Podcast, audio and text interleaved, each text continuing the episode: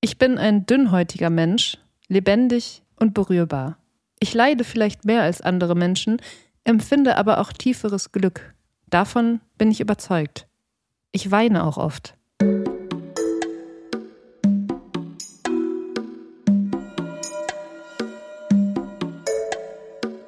Friendly Reminder mit Carla Kaspari und Kurt Prödel.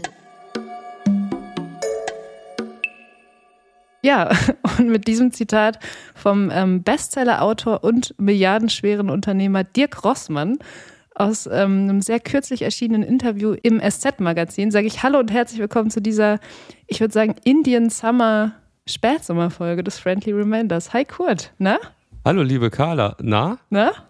Hast du dir wieder äh, Rossmann-Bücher reingezogen? Nee, gar nicht, aber natürlich das Interview. Das ist für mich sowas, also so ein Interview ist Entertainment pur. Also, das ist ja schon sehr, also der Mann fühlt ja schon sehr viel. Der Mann fühlt die jede Menge und geht damit auch sehr offen um mit seiner Dünnhäutigkeit. Und irgendwie ist das zutiefst sympathisch, aber auch so ein bisschen, so ein bisschen, ja, pathetisch, bis man weiß nicht so ganz, was man davon halten soll, ne? Weil es ist irgendwie, also die Bücher verkaufen sich natürlich gut und er scheint auch irgendwie ein Typ zu sein, der offen über alles kommuniziert, aber er ist halt auch Milliardär, ne? Steht dann so auf der anderen Seite. Ja, ich frage mich, ähm, jemand, der so sensibel da irgendwie mit, seinem, mit allem irgendwie so ist, warum er es nicht schafft, irgendwie seine Filialen mal so gemütlich zu machen wie DM beispielsweise. also ich empfinde da eine riesige Diskrepanz zwischen dem Feel-Good-Faktor von DM und Rossmann. Wie siehst du das? Ja, ich finde allein schon die Farben vom Rossmann sind nicht so gut. Also dieses Rot-Weiß, das ist direkt so ein bisschen klinisch. DM ist halt so warm, ne? so gelb. Ich glaube, die haben auch noch blau-grün verarbeitet. Das ist irgendwie angenehmer. Ja, das ähm, so äh, Rossmann gibt mir so Schlecker-Vibes. Ja, ja, so ein So. bisschen. Also nicht ganz so schlimm, finde ich. Und ich finde auch die Produktpalette bei Rossmann ist schon auch gut. Mhm.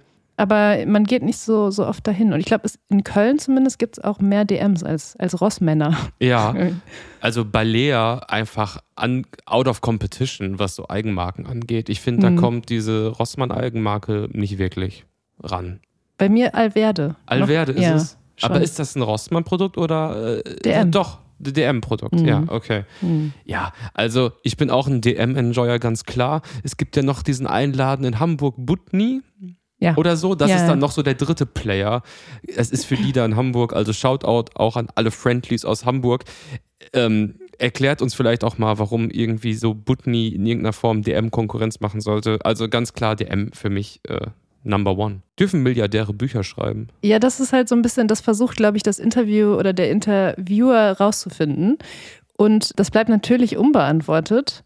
Aber es ist, es ist sehr spannend, was er teilweise für Antworten gibt und wie, wie offen er auch mit seiner Position so umgeht. Also er hat zum Beispiel einfach einen Co-Autor, mit dem er zusammen ähm, diese Bücher schreibt und der hat irgendwie ein Team von zehn Leuten, was so wissenschaftliche ähm, Fakten recherchiert für, weil er schreibt ja hauptsächlich über den Klimawandel und er sagt auch, dass er Bücher nicht schreibt, um irgendwie einen künstlerischen Ausdruck zu, zu haben oder so, sondern um die Welt zu verbessern. Mhm. Und das sind halt, also, ich liebe das einfach, sowas zu lesen. Ist ja erstmal nicht schlecht. Also. Nee, nee, genau. Also es ist, also auf eine Art, es ist unhatebar, aber es ist auch irgendwie dann gleichzeitig auch ein bisschen fragwürdig. Es ist irgendwie so, es, es bringt vielleicht auch so eine, die Ambivalenz, mit der man sich ständig umgibt, ganz gut so in einer Person auf den Punkt. Mhm. Also, liebe Friendlies, äh, Kurzzusammenfassung. Der Laden Rossmann, wo man Shampoo kaufen kann, hat einen Inhaber, der ist Milliardär und der schreibt Bücher. Also ich, nur um das noch einmal so zu sagen, ich habe so das Gefühl, wir gehen davon aus, dass irgendwem anders das im Leben so tangiert, Genau. wie es uns. Äh, Ja, wir müssen die tangiert. Dinge auch ein bisschen mehr einordnen und erklären. Ne? Wir gehen immer davon aus, dass alle Leute. Also es ist, und der kann halt so, der ist so reich, natürlich, dass er zum Beispiel so 30 Sekunden Werbung vor der Tagesschau schalten kann für sein Buch. So, so. boah, das würde ich aber auch machen, mit so unendlich Geld, so ein, so ein random Buch, so, so mega corny ähm, äh, Werbeplatzierung an so, an so Orten, so vom ähm, Länderspiel oder so. Und dann geht so, hä, Mercedes, VW, Nivea, Kurt Prödels, Debütroman. Wo würdest Ja. du Werbung schalten? Was wäre dein, was wäre dein Werbeplatz für dein, also du, du hast jetzt im, im Lotto gewonnen, Ja. bist komplett, weißt auch gar nicht mehr, was du mit dem Leben anfangen sollst und denkst dir Scheiß drauf. Ich gehe voll in meine Buchpromo rein. Was für so dieser eine unverschämte Werbe, Werbemaßnahme? Also ich glaube, ich würde zwei Sachen machen. Ich würde einerseits so irgendwas an Autobahnen machen. Das finde ich eigentlich immer total gut als Werbung. So, kennst du diese Oliver Kahn ähm, über diese Autobahn, relativ bekannt? Das ist so geil. Das ist so geil. Und das würde ich auf jeden Fall für, für einen Roman von mir. Und ähm, ich würde auch eine Werbung schalten im ähm, DIY-Nischen-Podcast Friendly Reminder, weil das ist so ein Ding, da seh, da, also ich sehe die Aktie steigen dieses Podcasts. Ja. Und ich glaube, wenn man da das schafft, sein Produkt zu platzieren, das ist, ähm, das äh, verspricht nur Gutes. Ja, also ich meine im Endeffekt so, man wird wahrscheinlich die coolste Zielgruppe erreichen, die man erreichen kann. Von Eben. daher ähm, Ja. Fair Play. Fair Play. Hast du eigentlich mitbekommen, Carla, dass ähm, der, der amerikanische Rap-Star Snoop Dogg in der Stadt war? Ich habe es mitbekommen, selbstverständlich, äh, durch Instagram Ja. und auch durch Leute aus meinem äh, Umfeld, die, die da waren. Und ähm, ja, wie, also warst du da? Ich war nicht da, aber ich habe diese mega geile Headline bei Bild gesehen. Ähm, ich finde sie einfach so nice, weil das ist der Vibe. Ähm, Kiff-Konzert in Köln. Rauchen mit Snoop Dogg macht 2350 Euro. Wow. Also es wurde anscheinend sehr viel vom, ähm, vom Horrorgras, vom Kiffgras da geraucht. Und dazu on top hat Snoop Dogg im ersten FC Köln mit dem dicken Rewe-Logo vorne drauf performt. Also diese Kombination fand ich schon, fand ich schon ganz geil. Hast du das gefühlt? Ähm, ja, also ich habe es äh, auch gesehen und so und ich finde, also ist natürlich ein super Move. Also die Leute müssen ihn ja dann lieben, wenn sie ihn nicht sowieso schon lieben. Ähm, ich habe aber auch gehört, also es gab auch zum Beispiel so, ich sag mal so ein bisschen veraltete Elemente auf der Bühne, von denen man, also ich weiß nicht so ganz, ob sie wirklich veraltet sind, aber eine Freundin, die da war, hat mir erzählt, liebe Grüße, die hört auch unseren Podcast, dass, ähm, dass da so Tänzerinnen mit auf der Bühne waren. so richtig so oldschool, so an so einer Stange. So zwei. Und, und da- das dann irgendwie so, auch als Voract waren dann so irgendwelche DJs, die dann da so rumgescratcht haben und so. Und ich frage mich, ist das, ist es normal, dass Snoop Dogg weiterhin dann so ein Programm abfährt, also mit so, ähm, mit so, ja, leicht bekleideten Stripperinnen und so Scratching? Oder ist es eigentlich, das ist es so, dass er sich auch irgendwie zeitgeistmäßig so anpassen müsste? Ich weiß gar nicht, ob das, was da jetzt so die richtige Beste, also ob das jetzt belastend ist, dass dann da so halbnackte Frauen auf der Bühne sind oder ob das irgendwie auch dazugehört. Ich weiß nicht.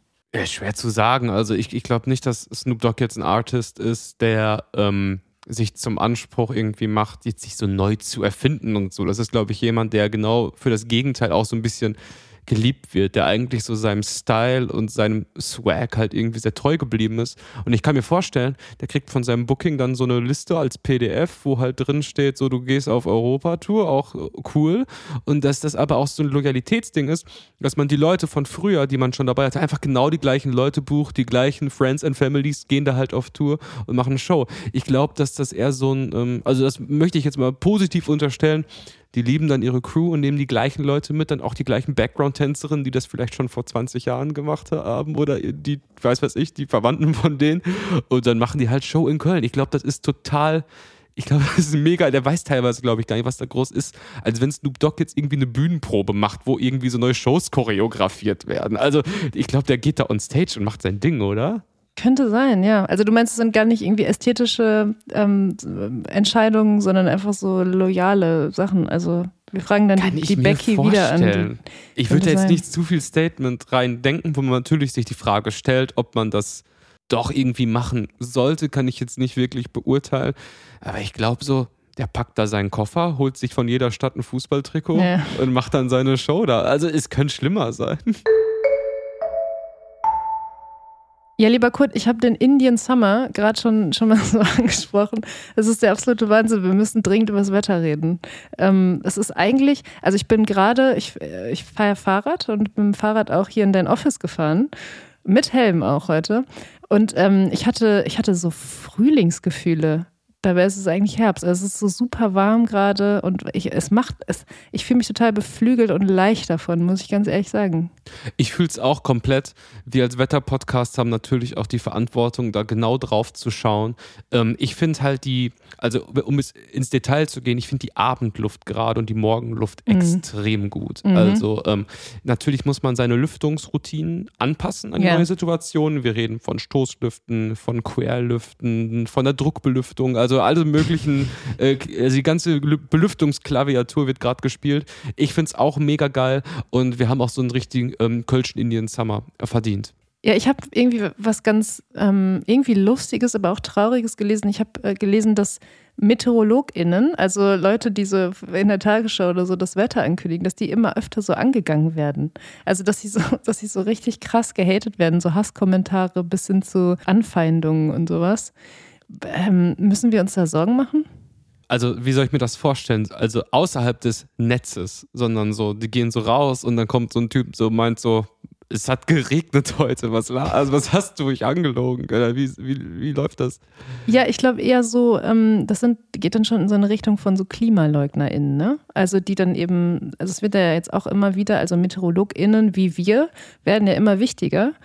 Ähm, weil auch einfach also Wetter und Klima ja eng miteinander zusammenhängt. Und wenn dann äh, über sowas wie Dürre oder, oder Fluten oder Hitzeperioden berichtet wird, dann ähm, fühlen sich diese KlimaleugnerInnen, die wahrscheinlich davon ausgehen, dass Klima einfach nicht existiert, fühlen sich dann angegriffen und dann übertragen sie diesen Hass auf die, auf die Leute, die da vor diesem Greenscreen stehen und, und die Hochs und Tiefs erklären. Das ist schon auch, also es ist so absurd, dass dass ich irgendwie an dieser, an dieser Schlagzeile ähm, hängen geblieben bin. Ja, ich meine, ähm, man denkt so, what the fuck? Und im zweiten Gedankengang denkt man sich so, ja klar, die äh, sind ja, die sind ja das Sprachrohr der großen äh, Wetterlüge ja, ja. ans Volk. Die sind ja instrumentalisiert damit, dass sie uns irgendwie falsche Sachen erzählen. Ähm, ja, also kein Plan. Ich stelle mir vor, du bist so ein wirklich, also jetzt nicht so ein Hobby-Wetterfrosch wie ich, sondern halt so ein Profi-Wetterfrosch, liegst abends im Bett, kriegst die Nachricht von der, in der WhatsApp-Gruppe von den anderen Wetterfröschen und die sagen so, morgen ähm, wird's richtig heiß und du hast Albträume, weil du das morgen ankündigen musst, so morgens früh halt irgendwie so also bei deiner ne? Aufzeichnung. Ne? Aber so ist es. Dann bist also, du so, boah, fuck, wenn ich das jetzt mache und sage, es wird eine heiße Woche, dann, äh, dann kriege ich wieder DMs die ganze Zeit mit irgendwelchen Sachen. Also. Wenn ich jetzt sage, es war, war der heißeste Juli seit Wetteraufzeichnung, was, was landet da in meiner Inbox? Scheiße. So. Also so ist es halt, ne? Und das finde ich schon, ja, wir sollten auf uns achten. Shoutout an Wer hätte das gedacht? Überleg mal, du willst so, du willst so Meteorologie studieren, weil du denkst, es ist der chilligste Beruf. Und dann so, so ein paar Jahre später, nachdem du so relativ entspannt immer da standst in so einem Fernsehstudio, einigermaßen gut bezahlt wirst und so halt übers Wetter redest, wie geil ist es, kommt dann irgendwann so der Punkt, wo du so, so ideologisch angegangen wirst von so KlimaleugnerInnen. Also wer hätte das gedacht? Das ist auch so eine Kurve in so einer beruflichen Laufbahn, ja. die eigentlich so niemand so richtig erwartet. Ja, du musst dann so, wie es ja auch ähm, bei vielen Ärzten in der Hochzeit der Pandemie war, so ja, Selbstverteidigungskurse ja, genau. machen, bewaffnest, bewaffnest dich halt irgendwie, machst einen Waffenschein oder irgendwie äh, Karate oder lernst lernst Kickboxen, weil du morgen früh wieder die Wetterfront ankündigen musst. Also es ist wirklich schon, es ist sick. Abschließend lass die Meteorologin in Ruhe. Ja, Fair Play. Liebe Carla, letzte Folge hast du etwas gemacht, was finde ich eigentlich gar nicht deine Art ist. Mhm. Und zwar, du hast einen fucking Cliffhanger. Nicht nur mir, sondern auch der Friendly Reminder Community äh, gegeben. Ich habe mir das ja aufgeschrieben, weil da lasse ich dich nicht los. Du hast gesagt, du hast vielleicht noch was zu erzählen. Es klang ziemlich körnig, wie du auch schon so darauf reagiert hast. Deswegen jetzt die Frage, bist du bereit, das, was du aus letzter Folge uns so schmackhaft oder auch nicht gemacht hast, äh, darüber zu sprechen? Ja, ich bin mittlerweile bereit. Ich bin emotional ähm, gestärkter und äh, kann das jetzt mittlerweile. Ich habe das Fahrrad ja auch schon angesprochen, mit dem ich jetzt hierher gefahren bin. Wir haben gerade schon über Hass geredet und das, äh, die Geschichte vereint so ein bisschen beides.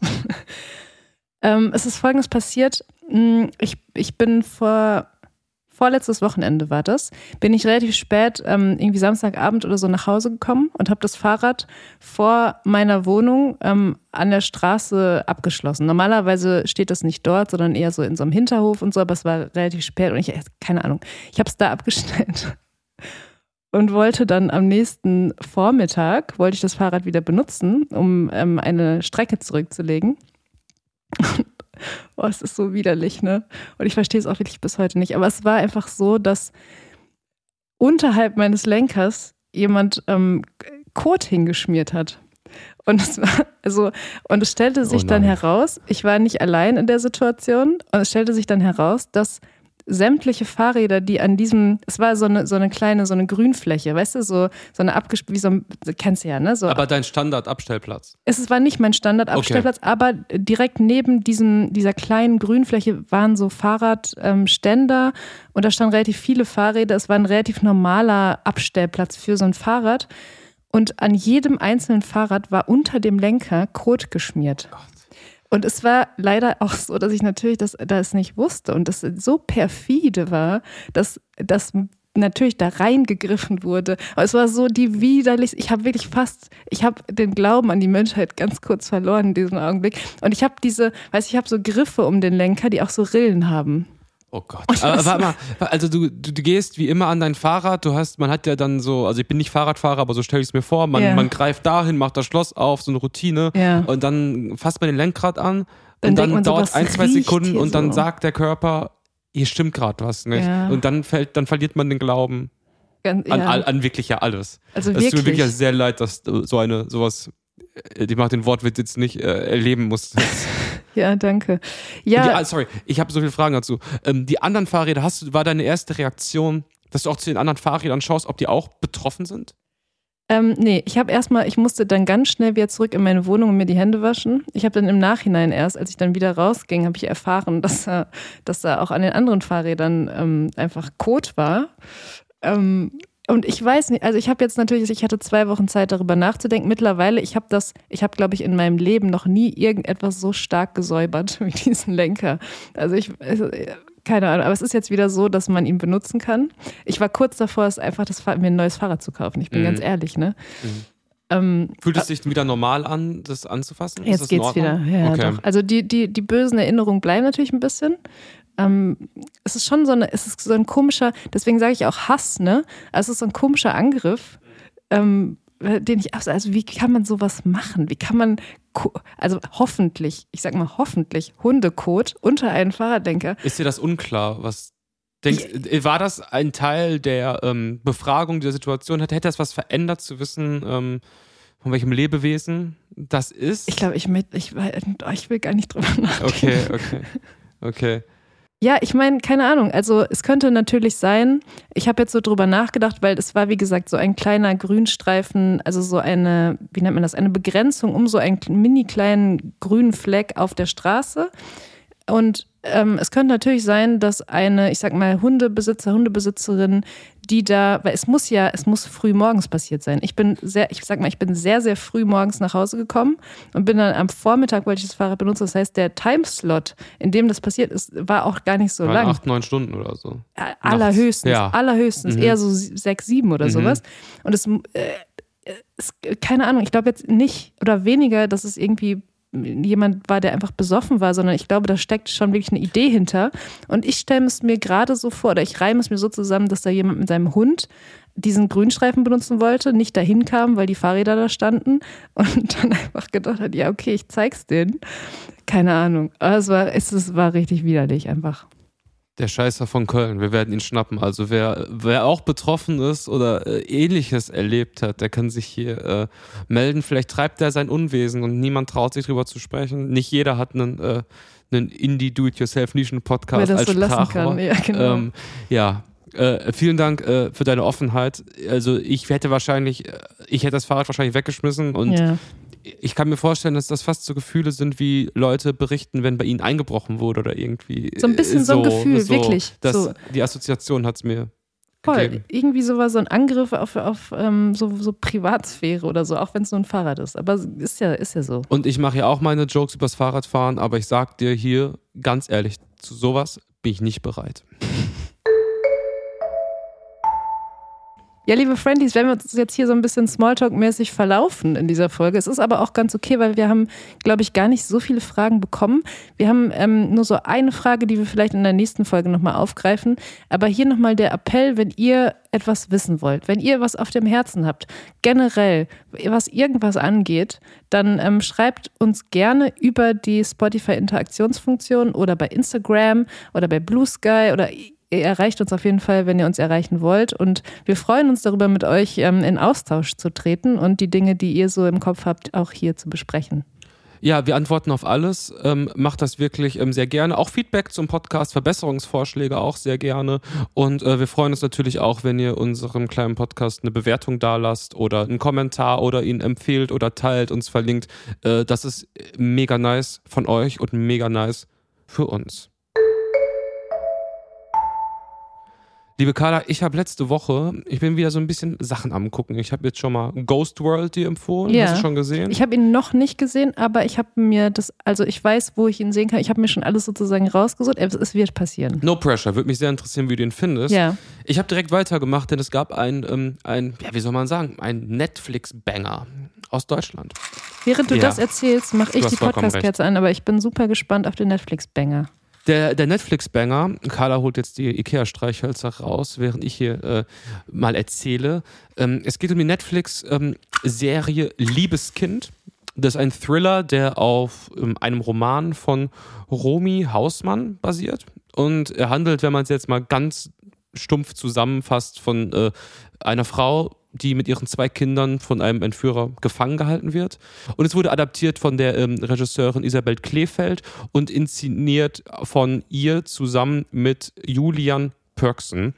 Und das ist ein extrem spannungsgeladener Thriller mit Twist und Twist und Twist. Sechs Folgen auf 45 Minuten. Krass. Und es ist so von der, ich sag mal, der Produktion, dem Casting, wie es alles so wirkt, wirklich outstanding für das, was man auch so kennt, was als deutsche Produktion so ähm, gefeiert wird. Und äh, würde ich dir auch empfehlen, würde mich interessieren, ob du auch mit dem Genre so Thriller, weil das ist zum Beispiel gar nicht meine Welt, Meinst ähm, eigentlich auch überhaupt nicht, ehrlich gesagt. Aber da meinst du, da kann man connecten, auch wenn man. Hast Da- du alles durch, hast du komplett durchgeguckt? Ich habe komplett durchgeguckt in zwei Sessions, jeweils drei Folgen. Und ähm, das ist halt mega fesselnd und wirklich so unfassbar mitreißend. Aber es ist dann so was passiert, wo ich mich frage, bin ich das Problem oder ist es das Genre an sich?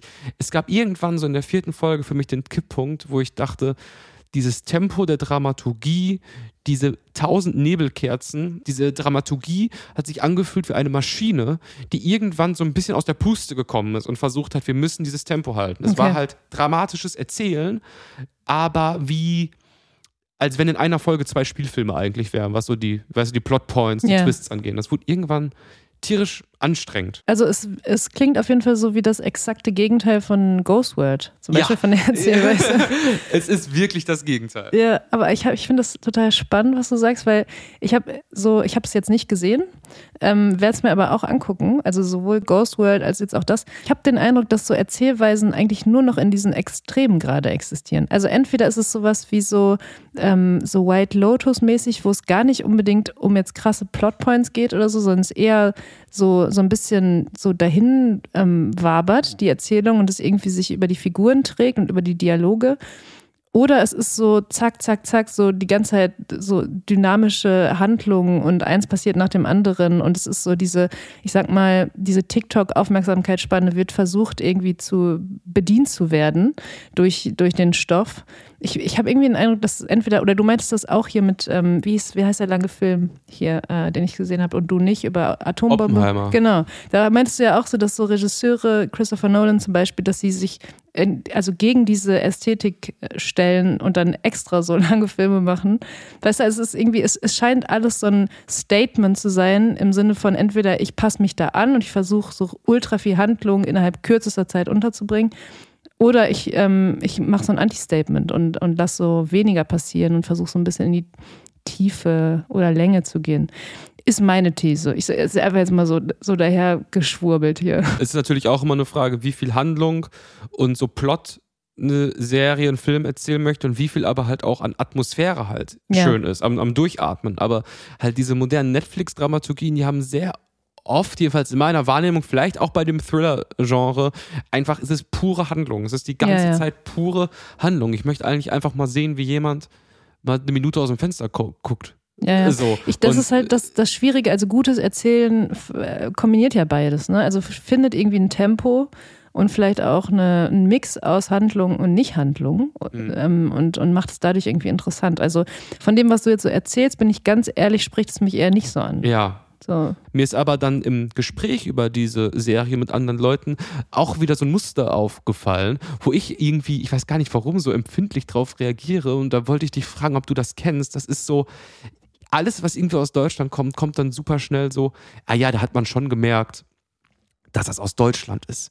Ja, das ist so, das, das merkt man schon, dass das dann so deutsch ist und so. Das ist dann immer so eine Kritik daran so. Und kannst du mir das erklären, was da, was die Leute damit so meinen? Weil ich finde das so eine, also was bedeutet das? Also du meinst Kritik am deutschen Film im weitesten Sinn oder an deutschen Produktionen? Ja, Deutsch, also beim, beim Film ist es ja so der, der Klassiker, dass wenn Leute, also in meiner Wahrnehmung ist es so, ich kann von mir selber sprechen, ich bin komplett sozialisiert damit, synchronisierte Filme zu schauen.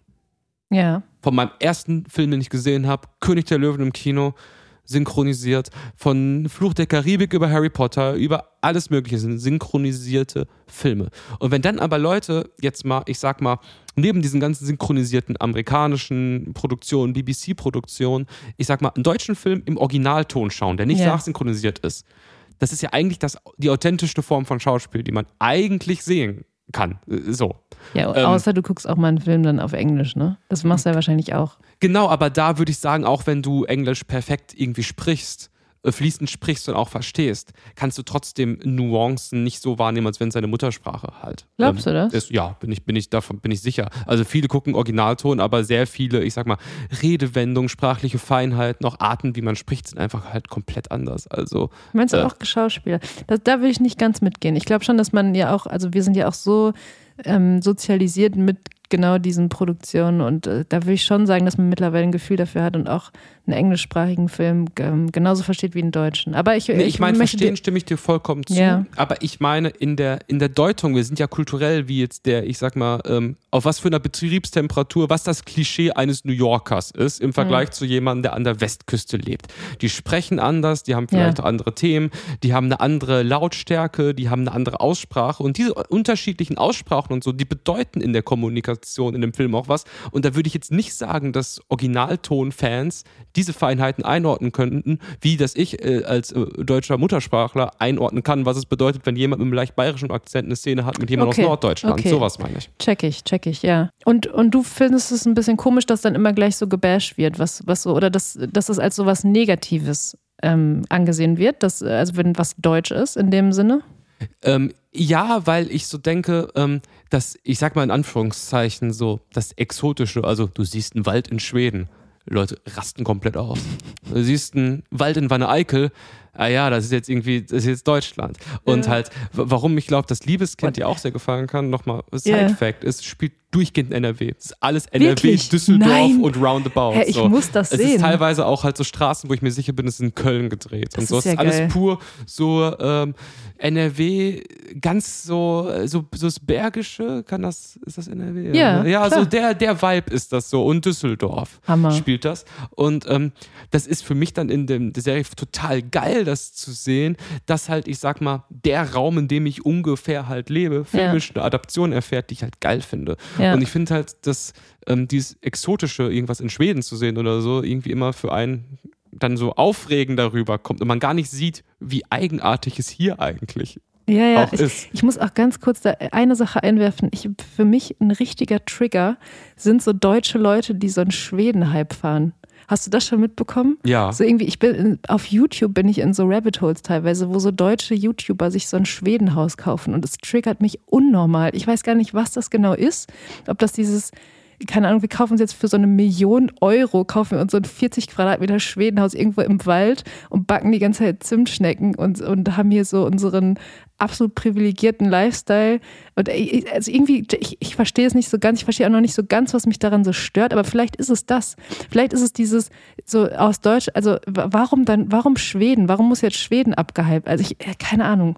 Also mein äh, guter ähm, Wanderfreund, ähm, ich nenne ihn aus Anonymitätsgründen Joe, hat ähm, äh, beim Wandern gesagt, ganz, also irgendwie auch, der war schon richtig durch, dann meinte er so und guckt so ins Nichts irgendwo in Österreich, meint so, ganz ehrlich, ich glaube, die Sache mit Skandinavien, das, was für unsere Eltern Italien war, ist für uns Skandinavien. Boah, das ist so eine Weisheit. Oder? Boah, das ist, ist- nicht schlecht, oder? Ey, das ist, das bringt es auf den Punkt. ist ein Sehnsuchtsort auf eine Ja, Art. aber warum? Ich hasse das. Wirklich. Skandinavien. Nein, nein, natürlich nicht. Nein, aber dieser, dieser Hype darum, ich finde das irgendwie co ich, irgendwas stößt mich ab. es war ja selbst in der Pandemie so, dass halt so eine, es ist so eine Überprojektion da rein, dass so Skandinavien, das ist so, der, oder vor allem Schweden immer äh, genannt, ähm, das ist so der Ort, wo es so besser ist noch als Ja. Hier, die machen das noch besser, die sind irgendwie liberaler, die haben in der Gesellschaft einen anderen Zusammenhalt. Und also so in der Pandemie war dann auch so Markus Lanz in Schweden und das war dann so, die machen das hier ganz mutig und irgendwie so.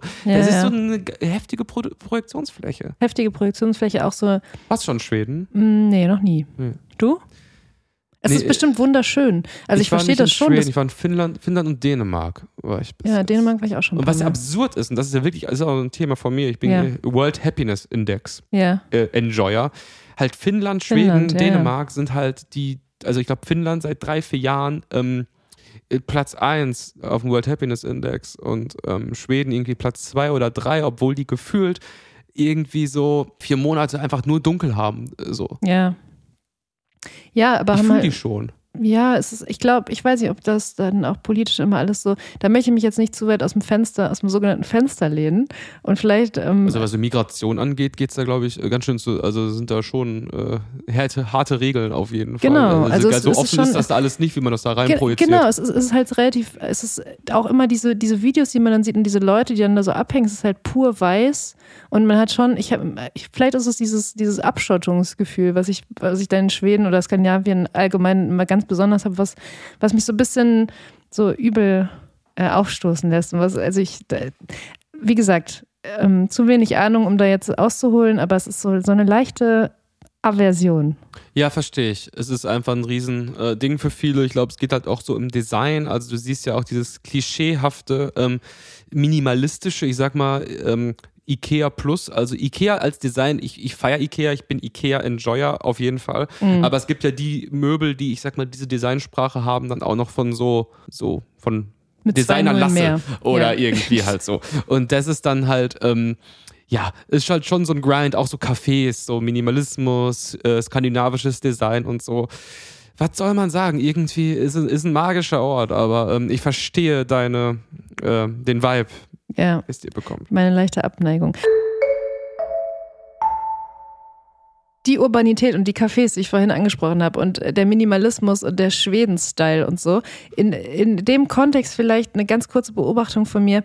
Und zwar handelt es sich um eine App, eine sogenannte Job-App, die mit dem Claim wirbt, Jobs for Urban People. Und es ist, sie nennt sich Truffles. Und es ist so ein Tinder für ähm, ja, Arbeitssuchende, also für Jobsuchende, für so Leute wie uns. Und dann sitzt du so in deinem urbanen Café und swipes durch diese App und, und also ich habe sie selbst noch nicht ausprobiert, aber ich glaube, so läuft es. Und wisch dann halt nach, nach links, wenn dir ein Job nicht gefällt, und nach rechts, wenn du dich bewerben willst. Was, was, ich, ich weiß gar nicht genau, ich habe da jetzt noch keine Analyse zu, aber ich wollte das einfach mal mit, so mit dir besprechen. Mhm. Ähm, wie findest du das? Ich finde es mega corny. Ja. Und ich glaube auch, also erstes Bauchgefühl ist, da geht es nur um Repräsentation von deinem Unternehmen und gar nicht so wirklich um wirklich da halt so rumzuswipen und so. Okay. Ich glaube, du machst dir dann halt deinen Account. Der Social Media Manager hat dann irgendwie noch eine halbe Stunde mehr zu tun am Tag, da irgendwie so, ja, cool, let's go so. Ähm, Fühle ich wirklich im, äh, im Minusbereich und auch irgendwie dystopisch, weil man denkt, so, was ist denn der nächste Schritt Ja. davon? Ja. Der nächste Schritt ist dann so, dass du das, wahrscheinlich, dass du dann so sagen kannst, so, du, dass du dein Gehalt dann noch so runterhandel, runterhandelst. Also, dass man so sagt, so, wir bieten das an. Bist du vielleicht auch bereit, für 10% weniger zu machen? Dass Mhm. das irgendwie so, äh, so, man kriegt die beste und billigste Person halt so. Ja, und ich meine, Tinder für Jobs, was kommt als nächstes? Tinder für Ärzte, Tinder für Wohnungen. Ja. Also, weißt du, es ist, Mhm. es, ich finde es ähm, gar nicht so undenkbar, dass bald äh, sämtliche Teilbereiche des äh, zumindest urbanen Lebens über so, so eine Art Tinder gelöst werden, weißt du? Also, Ist das auch, ist das, ist das technisch gesehen, äh, Lars Weißbrot Voice, ist das Gamification? Ja, schon, oder? Auf eine ganz softe Art hat es ja so einen so einen Fun-Faktor. Auf jeden Fall. Also ich habe schon mit Leuten gesprochen, die so, die so Tindern oder Bumbeln oder so einfach auch, weil dann halt so Dopamin ausgeschüttet wird, wenn, wenn du so ein Match hast, ne? Klingt Also mega gesund. Ist, ja, es ist super. Ich glaube, es ist super gesund. Ja. klingt überhaupt, klingt wirklich nach, äh, einem gesunden Hobby. Also es ist, ähm, es ist schön, dass du, dass du das ähnlich äh, siehst wie ich mit dieser App und dass wir das hier mal kurz besprochen haben. Ähm, ich würde sagen, insgesamt es geht bergab, aber wir bleiben guter Dinge. Liebe Carla, ich habe noch ähm, eine, ähm, eine ganz kurze Männerbeobachtung. Uh, okay. Matthew Mockridge, Jesus, Donald Trump, Andrew Tate, Markus Lanz, Kanye West. Ich habe in Düsseldorf in einem Premium-Studio mit einem Coach trainiert. Kurz Männerbeobachtung. Und zwar, es geht um einen Mann aus Dortmund. Es geht um Jens Lehmann. Jens Lehmann ist nämlich wieder auffällig geworden. Und ähm, ja, weiß man gar nicht, wo man anfangen soll. Im Endeffekt geht es ja darum, Jens Lehmann wird vorgeworfen, Strom irgendwie für sein Elektroauto geklaut zu haben. Und ähm, ja, hat dazu ein Verteidigungsstatement auf Twitter ähm, gemacht, äh, beziehungsweise auf X. Das möchte ich gern kurz vorlesen. Es ist nicht möglich, dort Strom zu stehlen mit einem Elektroauto. Das ist so seine, sein erster Tweet nach drei Monaten oder so. So, das ist das Statement. Ähm, Jens Lehmann ist wieder auffällig geworden, das ist er ja schon öfters und es gibt ja so Wikipedia-Seiten, wo dann so Kontroverses steht oder so. Bei Jens Lehmann heißt das aber nicht Kontroverses. Das hat etwas, wo ich dachte, das wird dir gefallen. Das wird genannt außersportliches Leben. Wow. Das ist der Hammer. Und jetzt habe ich hier noch so ein paar ähm, ganz kleine Jens Lehmann-Highlights, die ich gesehen habe. Ähm, auch welche, die ich noch nicht kannte, die mache ich noch ganz schnell hier in meiner Männerbeobachtung. 1993 wurde er nach drei Gegentoren zur Halbzeit ausgewechselt und ist dann völlig angesickert äh, mit der S-Bahn nach Hause gefahren und hat sich Geld von einem Schalke-Fan geliehen. Das ist schon wirklich, äh, das ist schon richtig körnig, oder? Was ist so ein mystischer Mann, das ist unglaublich. Ich möchte Mega gleich auch mystisch. noch eine Sache es einwerfen. Es wird noch mystischer, ja, ja, werf rein. Jetzt? Ja. ja kennst du zufällig dieses äh, Sky Sports ähm, Doku mit Jens Lehmann? Nee. Mit diesem komischen Sportmoderator mit diesem Männbahn? Nee. Das ist so geil. Ich muss dir das unbedingt schicken. Das ist das Aber jetzt so aus den letzten Jahren. Aus den letzten Jahren. Okay. Und es ist, ein, es ist folgende Situation, nur ganz kurz umrissen. Jens Lehmann ruft in dieser Doku Angela Merkel an und sie geht nicht ran und das ist so das Unangenehmste der Welt. Oh ich werde das schicken, ich werde es auch, liebe Friends, in die Shownotes packen. Ist es ist ungefähr das beste Video, was im Internet existiert. Es ist, es ist wunderschön. Er hat auch noch eine Aktion gebracht und zwar wurde um, äh, im Jahr 2000 wurde er geblitzt und wollte nicht zahlen, musste vor Gericht. Und ähm, was hat er gemacht? Hat seinen Bruder dahin geschickt. Ist aufgefallen. Ist aufgefallen. Ist aufgefallen.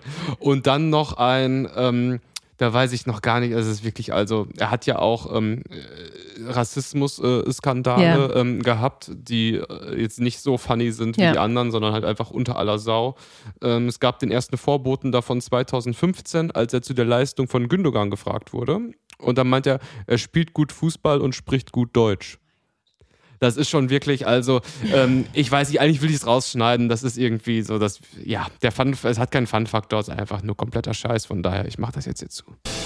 Kurz Männerbeobachtung.